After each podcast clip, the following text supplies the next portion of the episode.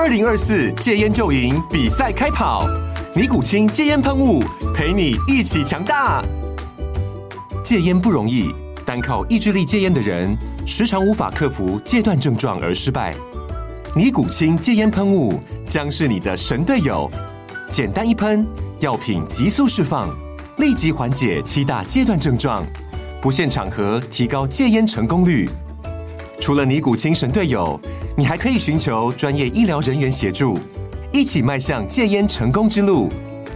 尼古清戒烟喷雾，用科学方法戒烟，请咨询全台各大药局及戒烟门诊。本广告由尼古清戒烟喷雾、卫部药书字第零二七八三五号提供，嘉安嘉护股份有限公司，台北市中山区民生东路三段二号十楼，北市卫药广字第一一三零三零一九零号。尼古清戒烟喷雾，相伴每个新开始。天哪，时间不够，事情老是做不完，怎么办？别担心，就让高校人生商学院每周陪你充充电，找到方法不抱怨。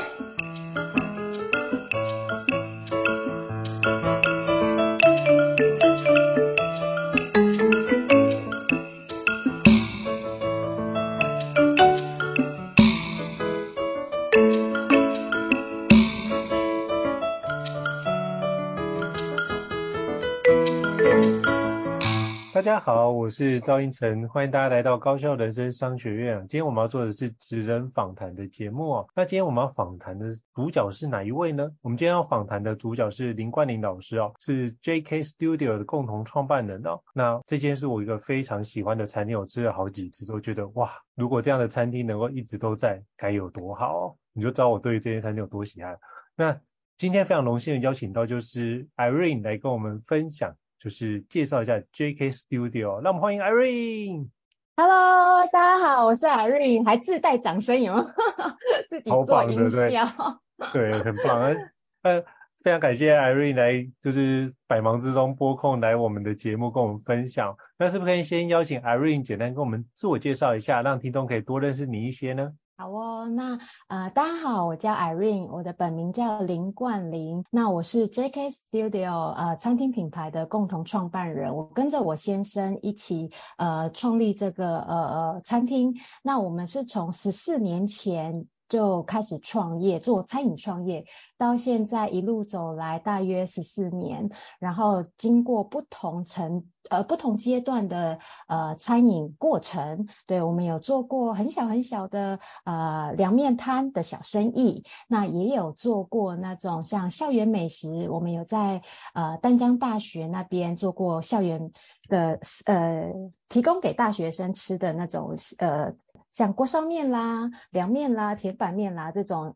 呃学生吃得饱的东西，然后呢，也有到台北市。呃，南洋街那边做过一些异国的料理。那我们在七年前，呃，因为我先生想要做一点不一样的东西，他想要往事业、企业这个角度发展，所以我们就后后来就创立了餐厅品牌，叫 JK Studio。那目前呢，是以精品餐厅为定位。那我们希望可以站在顾客的角度出发，为顾客创造美好的沉浸式餐饮体验。这个是我们呃创立 JK Studio 的初衷，嗯，哇，真的是很棒哦！就是今天能够听到，就是共同创办来跟我们分享，就是 JK Studio 的初衷，我觉得这是一个非常难得的机会哦。那是不是可以先邀请 Irene 跟我们分享一下，介绍一下 JK Studio 的风格跟特色呢？好啊，呃，因为像我们 JK Studio 的话呢，它是以西餐呃作为主题，在这个 JK Studio 的旗下，我们现在目前共共有四个四走向主题。第一个是 Modern Asia，在我们的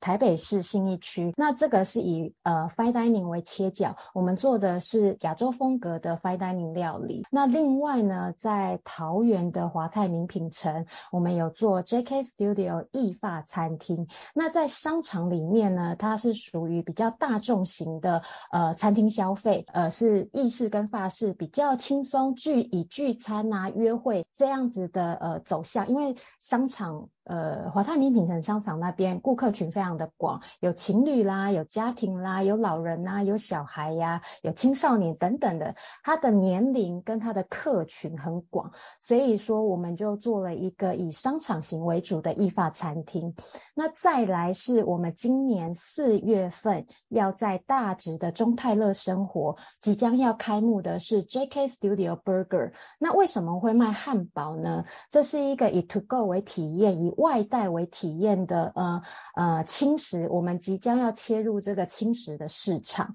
对，就是呃做一个方便外带，但是价格非常亲民，可能在呃两三百块这个区间，那大家可以带着走吃的呃原肉汉堡，我们挑，因为我们做呃排餐是非常有经验的，那我们在挑选的肉，然后还有我在我们的料理手法，还有我们的自制酱料这方面，我们测试过这个产品对顾客来讲。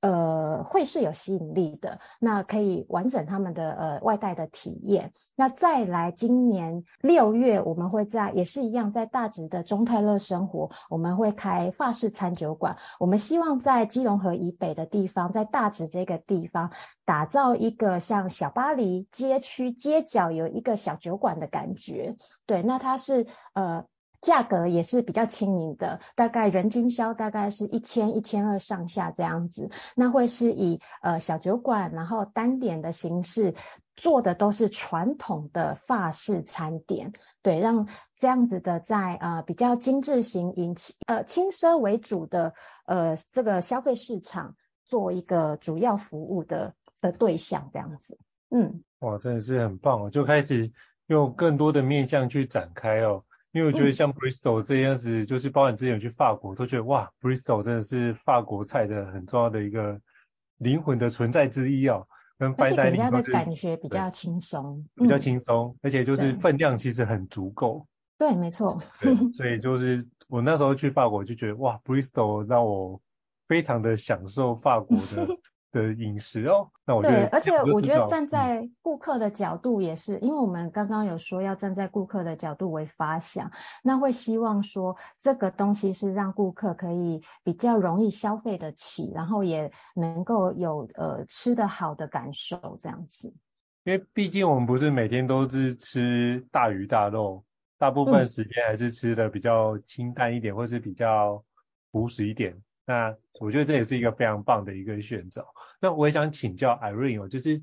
像很多人会去 Fine Dining 的餐厅去用餐啊，有没有什么一些基本的呃思考的一些，或者说我们需要必备什么样的一个知识去吃，才会觉得这件事情会吃出主厨的心意跟用心，然后不会觉得哦，我们就是去，因为我知道有些人会觉得，哎，来吃没有吃饱，嗯、那。会有这样的感觉，会觉得这不划算。可是我就觉得 Fine Dining 好像不应该用划算这件事情来思考，而是应该去拓展我的味蕾的边界，或是给我欣喜的味蕾的体验。那是不是可以邀请你跟我分享一下，像一般人如果要去像我这样的凡人，或者是不是在餐饮界的外行人，要去体验 Fine Dining，可以做哪些准备会比较合适？好啊，这个问题非常非常的好，因为啊，呃，应承的呃想讲想要问的问题应该是说，哦，我们去那我都会讲说那个是一个体验，就像我举一个最实际的例子，嗯、前天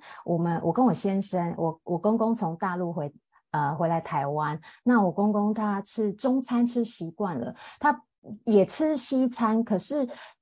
呃，对于 fine dining 这件事情，老人家比较不是那么的喜欢。对，那那时候我先生也跟他讲说，爸，你不要想太多，你就是当做是一个体验，吃吃不一样的主厨的手艺这样子。因为他们就是呃，我们的 Modern Asia 的 fine dining，它是会是以法餐，因为我们的厨艺总监是呃高雄。参与大学毕业，那主他的科系是主修法餐。那我们这一次的呃亚洲风格料理呢，会是以呃法餐为主，然后去融合亚洲各国当地的一些特色，那作为 fine dining 的呃菜色呈现。那这这样的东西呢，对我公公来讲，呃，他可以尝试看看，他也觉得说，哎，体验体验不错，因为本来本来餐厅形式就有很多，可是呃，至于说 CP 值高不高，我我倒觉得可能不太适合会用 CP 值来来来去讲说哦，这个吃得饱啊，吃不饱啊，因为我们怎么跟火锅比吃得饱或吃不饱这件事，我们怎么跟呃呃呃饭店吃到饱这种餐厅，你它是完全不一样的模式，对，所以我到大家。建议大家说，假设说好，我们今天有这个打算，或者是有这个预算，我们要去某某餐厅消费，那我们可以先做一下功课哦，这家餐厅是什么样的走向，符不符合顾客当时定位想要的那个期待？对，我今天只是去体验，我今天是想要去体验呢，还是我想要请客，请一桌子的菜让大家都吃得饱，或者是说哦，我想要举办什么样的呃呃。呃，聚餐啊，或者是目的性的消费，对，我觉得这个在我们要去定位的时候，就可以先去思考一下这件事情。对，那每家餐厅有每家餐厅的风格、定位、价位走向都是不一样的，那这取决于客人的决定。嗯嗯，那我就觉得说，吃 fine dining 就是放轻松就好了，不用很，不用，真的不用很。很自自很很很刻意，或者是说我要刻意打扮啊，我我哦不要穿拖鞋啦，这个这个倒是真的，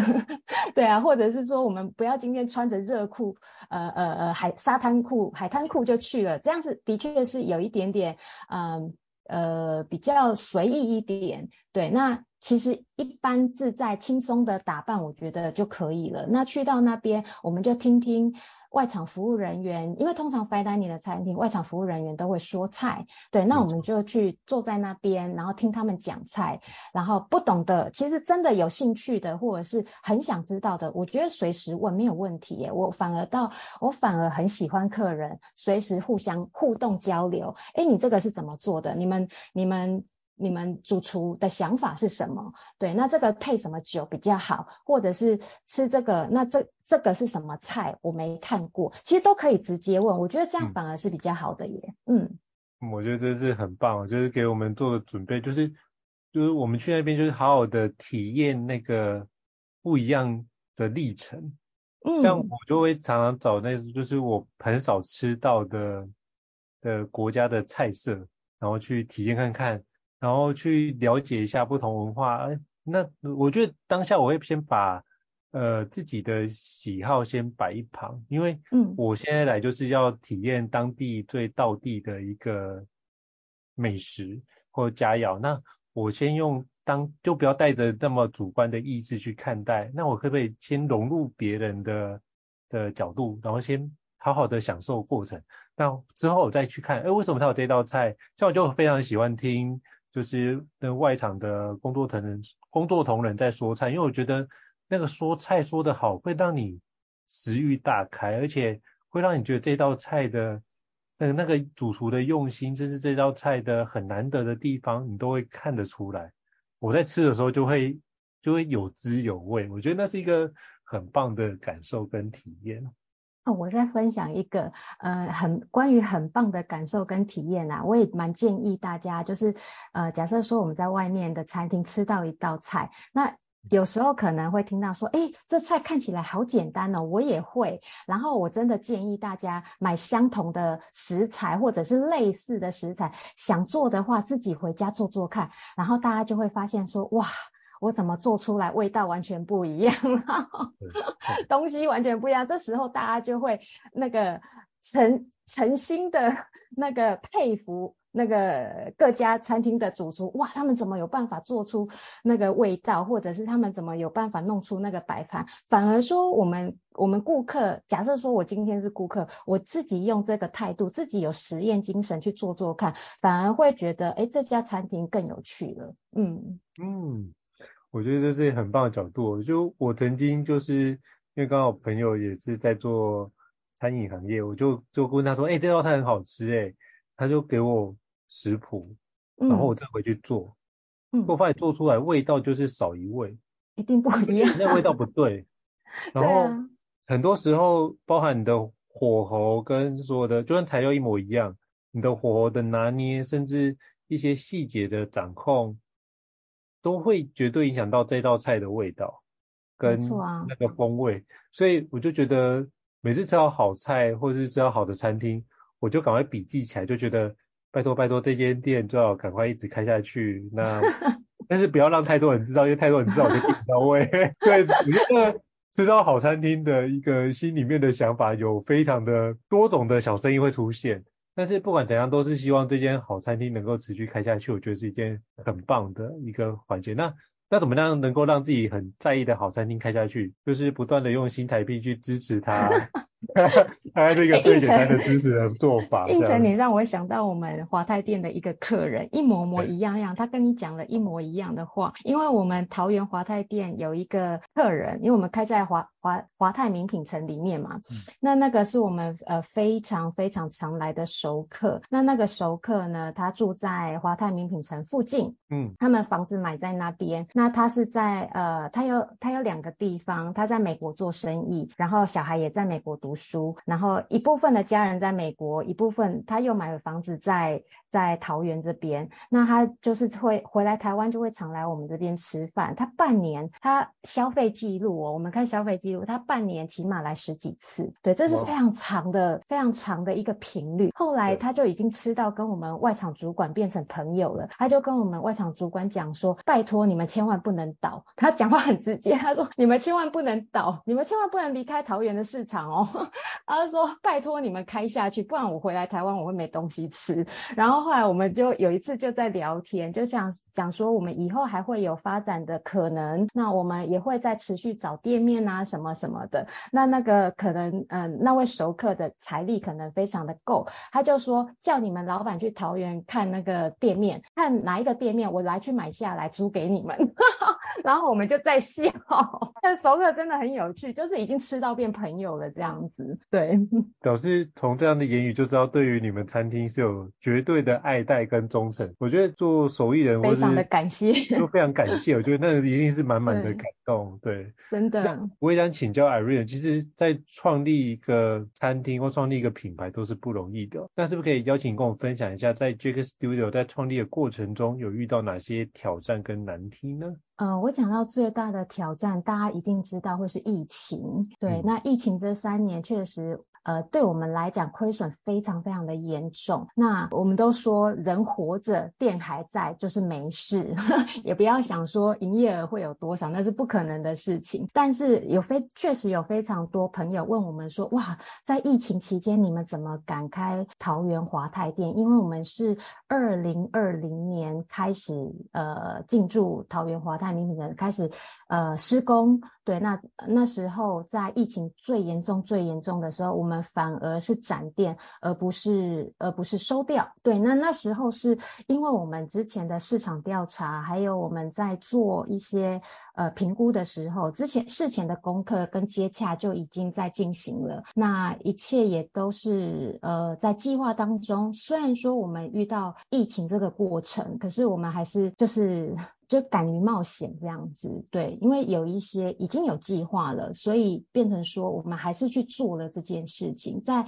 呃，就是像巴菲特的名言这样子，别人的别人贪婪的时候我恐惧，别人恐惧的时候我贪婪。那正正当大家都我们也不好过，大家也都不好过的时候呢，我们还是要按照原本的计划去把它做起来。那在这个最困难的时间点，我们先做了，然后先培训了，先把那个难关给熬过去，那后面再来的话，呃，就会就会开始越来越好。我们是这样子相信着，嗯，我觉得这是一个非常棒的，而且非常强韧的意志力，跟就是做非常精密跟仔细的风险评估，然后做的出手。我觉得这绝对不会是贸然的出手在做这件事。但我相信，因为经过疫情期，现在很多餐饮产业大爆发，可能会遇到另外一个难题是找不到。适合的伙伴，缺工，也就是说缺工的议题也是经常遇到。那、嗯、我也想要请教 Irene，像遇到缺工的议题，像 JK Studio 会用什么方式来解决？面临到这个难题要怎么解决呢？这个我觉得是大家共同要，呃，像我们有很多餐饮行业的朋友。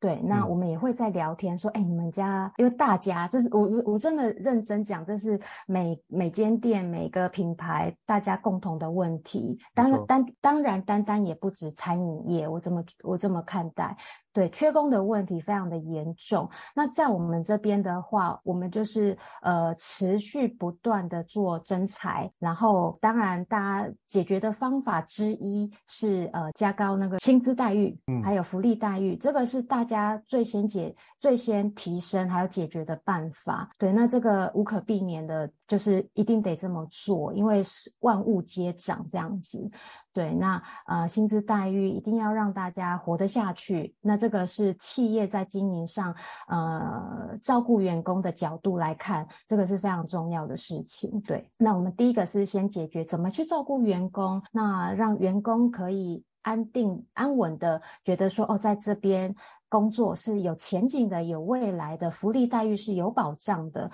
对，这个是我们往这个方向去走的的一个的一个解决办法，这样子。是因为缺工真的不容易。那我觉得这一部分如何在增加薪资福利的过程中，也不会让整体的获利影响的太严重。那这就真的考验每一间就是企业的一个经营智慧哦。那我也想请教 Irene 老师，就是因为做 Fine Dining 餐厅，我知道。常常都要换菜单，那我觉得像我朋友就说换菜单那一周都可能是地狱周，那是不是可以邀请你跟我们分享一下，您怎么保持那些菜品的创意性跟多样性来符合顾客的期待呢？这个我们会尊重专业，因为像去年，啊、嗯呃，去年我们极力邀请一位具有 Fine Dining 经验多年的厨艺总监来加入我们的团队。那我们当然试菜的时候，或者是在菜品规划之前。都会跟老板做一个讨论，或者是跟呃外场经理，因为他们也待过 Fine Dining 餐厅，对，我们大家会一起开会。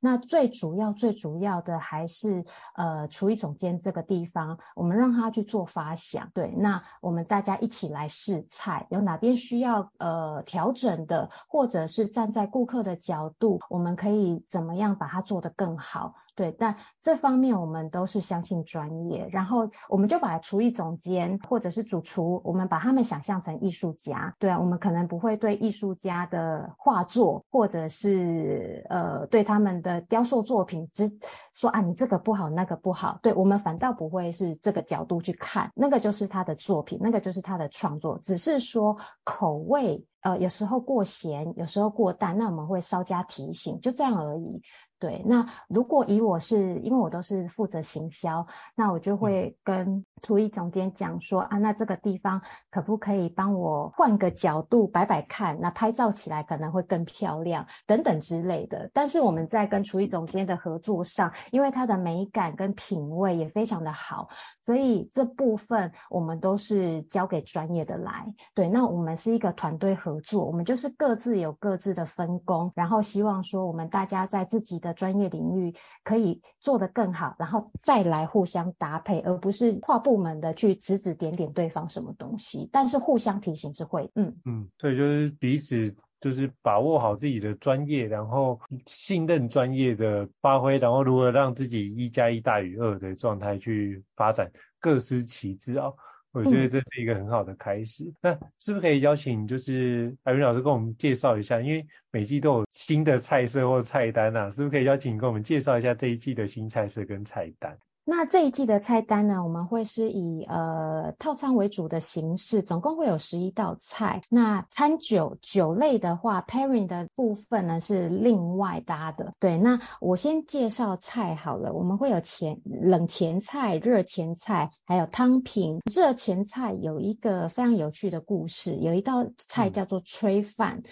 那这个饭呢是呃今年初那时候呃厨艺总监他有去日本玩。玩一趟，那那时候他就呃赖回来跟跟我跟老板 JK 老板说，我们买一台饭锅好不好？日本制的饭锅。那因为这个饭锅煮饭非常的厉害，因为我们在家用的是日系的另外一个牌子，我们还没有用过那那个牌子，对，然后我先生就 JK 老板就说好，那买，然后厨艺总监就很可爱，他就从日本扛了一台饭锅回来，就专门煮要煮炊饭这道菜。那这这道饭这道炊饭怎么煮呢？它我们是用日本新系的月光米，然后用日本的米、日本的饭锅，然后再对照他们的煮饭的。呃，他们有说明书嘛？对，那那厨艺总监有特别去学一下这个饭怎么煮，那把这个饭真的煮得真的很好吃，然后搭配鲑鱼卵。那因为是亚洲风味料理，他特别选了一道我们台湾在地常吃的午鱼，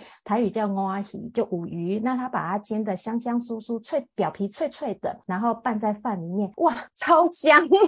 超好吃。他把那个他小时候阿妈带他长大，阿妈煮给他吃的那个饭，就是。是类似拌饭的，然后有一点点，它加了酱油进去，有一点点那个油饭的口感在里面，它把这样子结合起来，哇，超完美的，就是。有客人在 Google 上面留言给我们五颗星评价，他就说主厨可以来再续八碗吗？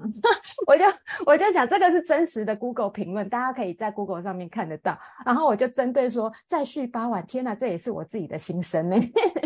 对，所以这道炊饭非常的有记忆点。然后它里面又有一点那个樱花虾挂霜，它用挂霜的手法做樱花虾，吃起来还有一点卡兹卡兹的感觉。哇，那个搭配的除了香气，然后呃米粒的。呃，成米粒煮的很好吃以外，再搭配口感，有酥酥脆脆的口感，然后还有那个鲑鱼卵在口中不知爆裂的那种感觉，哇，非常的棒。那这个呢，在开我们三月二号这一季换菜单之后开卖以来，这一道菜是几乎百分之百每个人都说好吃的一道菜，然后对大家来讲也非常的有记忆点。对，我真是很棒，我光听完就觉得肚子饿了，可以先 来一碗炊饭这样的感觉。来八碗好了，一一碗。对，八碗对不对？先吃一碗之后，在后面有八碗这样，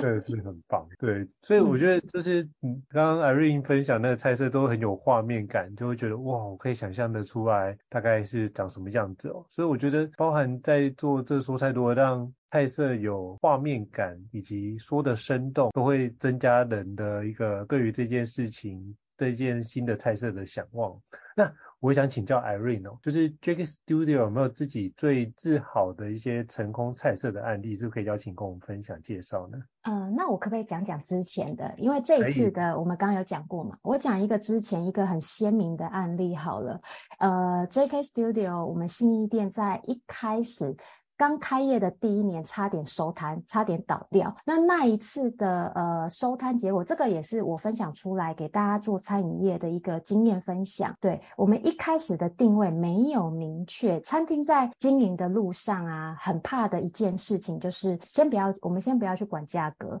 我们先管一件事情叫做定位这件事情。嗯、对，风格啦，或者是你的菜品，或者是整体形象。上我们的风格，呃，我们的定位到底明不明确？那我们那时候踩过的雷就是一开始风格不明确。我们卖意大利面啦、炖饭啦，那时候是想要提供一个比较比较有点像比 bistro 还轻松的地方，对，但是。但是我们的缺点就是，因为我们的装潢看起来有点高级，所以客人过路客走不进来，他们会觉得哇，来这家餐厅我没有花个一两张小朋友我走不出去的那一种感觉。嗯、可是当时我们才卖着两三百块的东西哦，对，非常的非常的好消，容易消费。后来我们就呃改变了一件事，到了第一年的年底，那时候生意非常的糟糕，然后营营收也是下滑。后来我先生就 JK 老板，他就想说，那我们一定要做一些改变。对，那那时候他在偶然的机会，他看到战斧牛排这个东西，哇，他觉得这个，因为他本本身也很爱吃牛排，对，他觉得这个东西很大，因为战斧牛排就是一根长长的骨头。那那时候我们挑选的是。超过四十二盎司这么大的战斧牛排，他觉得这个东西很，他的直觉告诉他这个东西很有吸引力，他也他自己真的买回来试吃，请主厨帮他试做，然后他吃他觉得非常好吃。可是我们那时候就卡在一个关键点，就是我们不知道怎么卖主力商品、主打商品这个东西，我们不知道怎么行销，不知道怎么做。后来是有一次，呃，我们的朋友很很开心，他真的很开心，就赖赖我先生，我先。生的朋友，他就说，哎、我的老师在他的脸书上分享你们家餐厅，说你们餐家餐厅是无雷餐厅，连东西冷掉都好吃。那个他的老师非常有名，他的老师叫邱玉婷，小黑老师。那他在电商行销界是、嗯、呃非常。呃，资深也非常精英的一位呃讲师这样子，对，那那时候我们其实我那时候还不知道，就就我反正我就一个素人一个麻瓜，我不知道。然后后来他就说，呃，我的老师人很好，你要不要请教他一下这样子？后来我们就想说好，因为那时候我才正正刚开始呃学一些跟行销有关的知识这样子，那我们就真的请小黑老师跟他太太来我们餐厅这样子，透过透过我我先生朋友的。介绍，那我们就真的。非常诚诚心诚意的邀请他，对，那小黑老师会会吃到我们家的东西呢，是因为他在他在忙，那他就点外送。我们那时候有跟 Uber Eats 合作，对，那他小黑老师就点了我们家的炖饭，他就觉得说，因为他在忙嘛，东西就放了一阵子冷掉了，冷掉之后他就发现说，哎，这这家餐厅不得了，怎么冷东西冷掉还这么好吃？后来他就因为这样对我们有兴趣，产生兴趣，后来他就呃，我们就诚挚的邀请他，那。来之后，小黑老师就那个我先生就提出问题说，哦，我想要卖这个战斧牛排，那可是我们不知道怎么卖。那那时候小黑老师就说，这个东西的视觉感很好，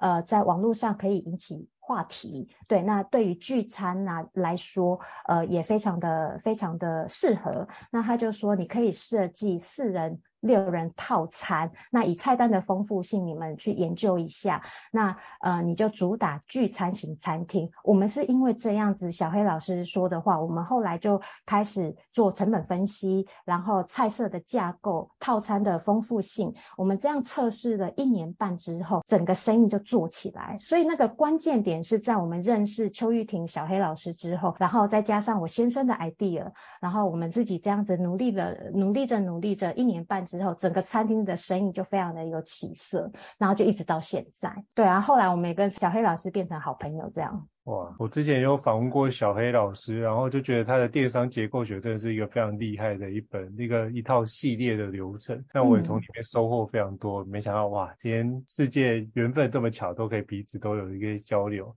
我觉得这是一个很棒的一个。发展的历程，那我觉得也是因为这样的一个成功的案例，也让开始后续 JK Studio 有很多好的一个开展哦。那是不是可以邀请就是 Irene 跟我们分享一下，那接下来 JK Studio 的未来几年的一些发展的一个重点目标是什么呢？好哦，那呃我回答呃应成的问题，我们未来的展望啊，会希望说以 JK Studio 这个呃品牌系列来说，因为它走的是西餐的走向，那在 JK Studio 这个旗下呢，目前来讲有四个四个呃不同的产品。路线，一个是以 fine dining 为主的 Modern Asia 这个亚洲风格料理，那一个是以商场型为主的呃意法餐厅，对，它可以服务到的客群比较广，年龄层也比较广，那消费的话呢也是居中，大家呃蛮多人都是我们的客人是可以接受的。那再来就是 Burger，呃以汉堡这一块呢是以轻食作为切入点，呃我们想要做一个以外带为主的轻食的服务，对，嗯、那另外的就是刚刚讲到的法式餐酒馆，它就会是以单点的形式，因为前面讲的呃 fine dining 啊，它是套餐，它没完全没有单点，然后呢呃商场型这边呃意法餐厅它也是它也是。套餐居多，有单点，但是它就是一半套餐，一半单点。那呃，以法式餐酒馆这边就会完全都是餐点，它它就是一个不一样的呃小酒馆的体验，餐饮体验这样子。嗯、那我们之后呢，会以这四个品牌下去做呃延延锁呃连伸。延呃那叫什么延伸连锁？对，我们会去，因为现在有蛮多，我我觉得在在这边我也趁应承这个节目，就是跟各位招商说声谢谢，就是有从从北到南有非常多的百货公司。招向我们招商呃发出邀请这样子，对，所以机会很多，但是我们就是先一步一脚印，我们先把这四个走向的品牌都先做好，产品做好了，呃，顾客满意度拉高了，然后也确认我们的团队成员他们的运作。呃，这里面的流程啊、模式啊，都是越来越完善的时候，我们就会开始拓展下去。对，那那时候我我相信对各个商场或者是对各个店面来讲，呃，或者是对。顾客来讲，他们的体验才会是有帮助的，或者是说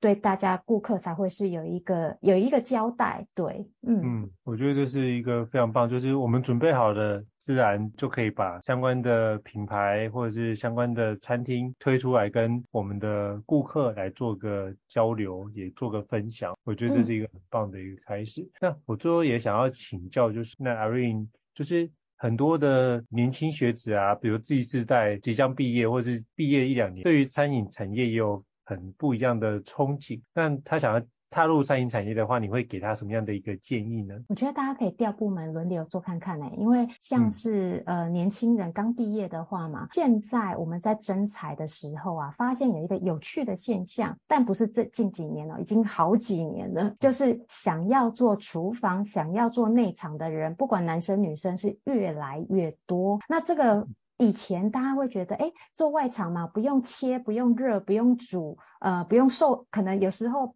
不用被烫到或什么的，对啊，不是比较好吗？做外场漂漂亮亮的，端端盘子啊，没有。现在是大家都想要往厨房里面跑，大家知道为什么吗？因为现在想要跟客人交流的。年轻小朋友越来越少，因为有很多客人，嗯、尤其是我们讲的呃不明理的客人，喜欢骂人的客人，喜欢咆哮的客人，这样子小很现在年轻小朋友他们是没有办法去应对的，对，就是能够能够处理这样子突发状况的年轻小朋友，他们很容易吓到，对，他们不知道说怎么去解决这一块，所以他们害怕，害怕就往内缩，往内缩就去应征内场厨房。对，所以我我反倒会觉得说，哦，我们看到了这样子的状况。那当然说，我们在外场的培训上，主管这边的教育训练上，我们会呃我们会培训，我们会做加强，给他们呃一些我们的经验带带给他们。对，那一开始毕业的话，我觉得内场、外场，或者是说，哦，假设说这家餐厅、这家企业、这家饭店，他们有各部门。它是可以轮调的话，我觉得大家都可以，年轻小朋友都可以去尝试看看，说不定原本我只是想要做内场，说不定我在外场学习到了一些。跟人的应对进退，突然他觉得说，哎，这件事情也没有那么可怕嘛，其实就是他还是有方法可以解决的。那实实际经验，反倒我觉得他们去多部门的去体验看看，实际经验反倒会给他们在年轻的时候有一些启发，就是不一不一定一开始就要限定啊，我就是厨房，我就是外场，或者是我就是呃以饭店来讲，我就是房务，我觉得倒不一定这么受限呢。嗯，所以其实不要因为害怕的关系就不去尝试，多多的去轮调，让自己可以去了解做餐饮产业的一个全貌。这样的话，其实也可以透过这个了解全貌的过程来培养自己的能力。因为如果就算之后想要独立出去，你会发觉你还是会遇到这样的一个客户或顾客，就是没有修过的功课，依然要不断的去做学习啊。所以 Irene 刚提到用轮调的方式是一个蛮好的一个开始。那最后我也想要请教 Irene 哦，就是像最近 JK Studio 有什么样的一个活动吗？是不是可以邀请你给我们介绍一下？好啊，那个母亲节好不好？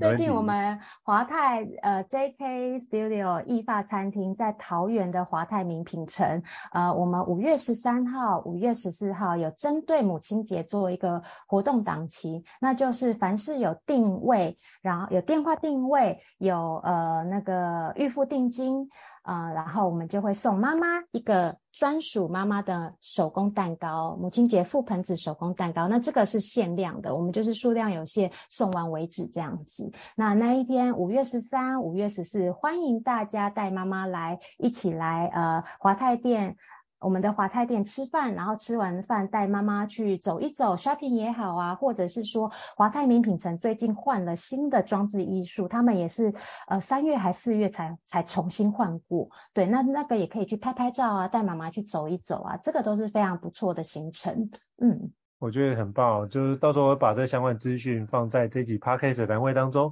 就是有需要就是带妈妈好好享受美食的的饕客们，你就可以好好的点进去做个相关的一个了解哦。那非常感谢就是 Irene 跟我们做这么精彩的一个交流跟分享。那如果各位听众觉得高效人事商学院不错的话，也欢迎在 Apple Podcast 平台上面给我们五星按赞，你的支持对我们来说也是一个很大的鼓励。那如果有想要了解相关不同产业的职人的话，也欢迎留言让我们知道，我们陆续安排相关职人来跟各位做交流。再次感谢 Irene 的一个分享，那我们下次见喽，拜拜。谢谢应成。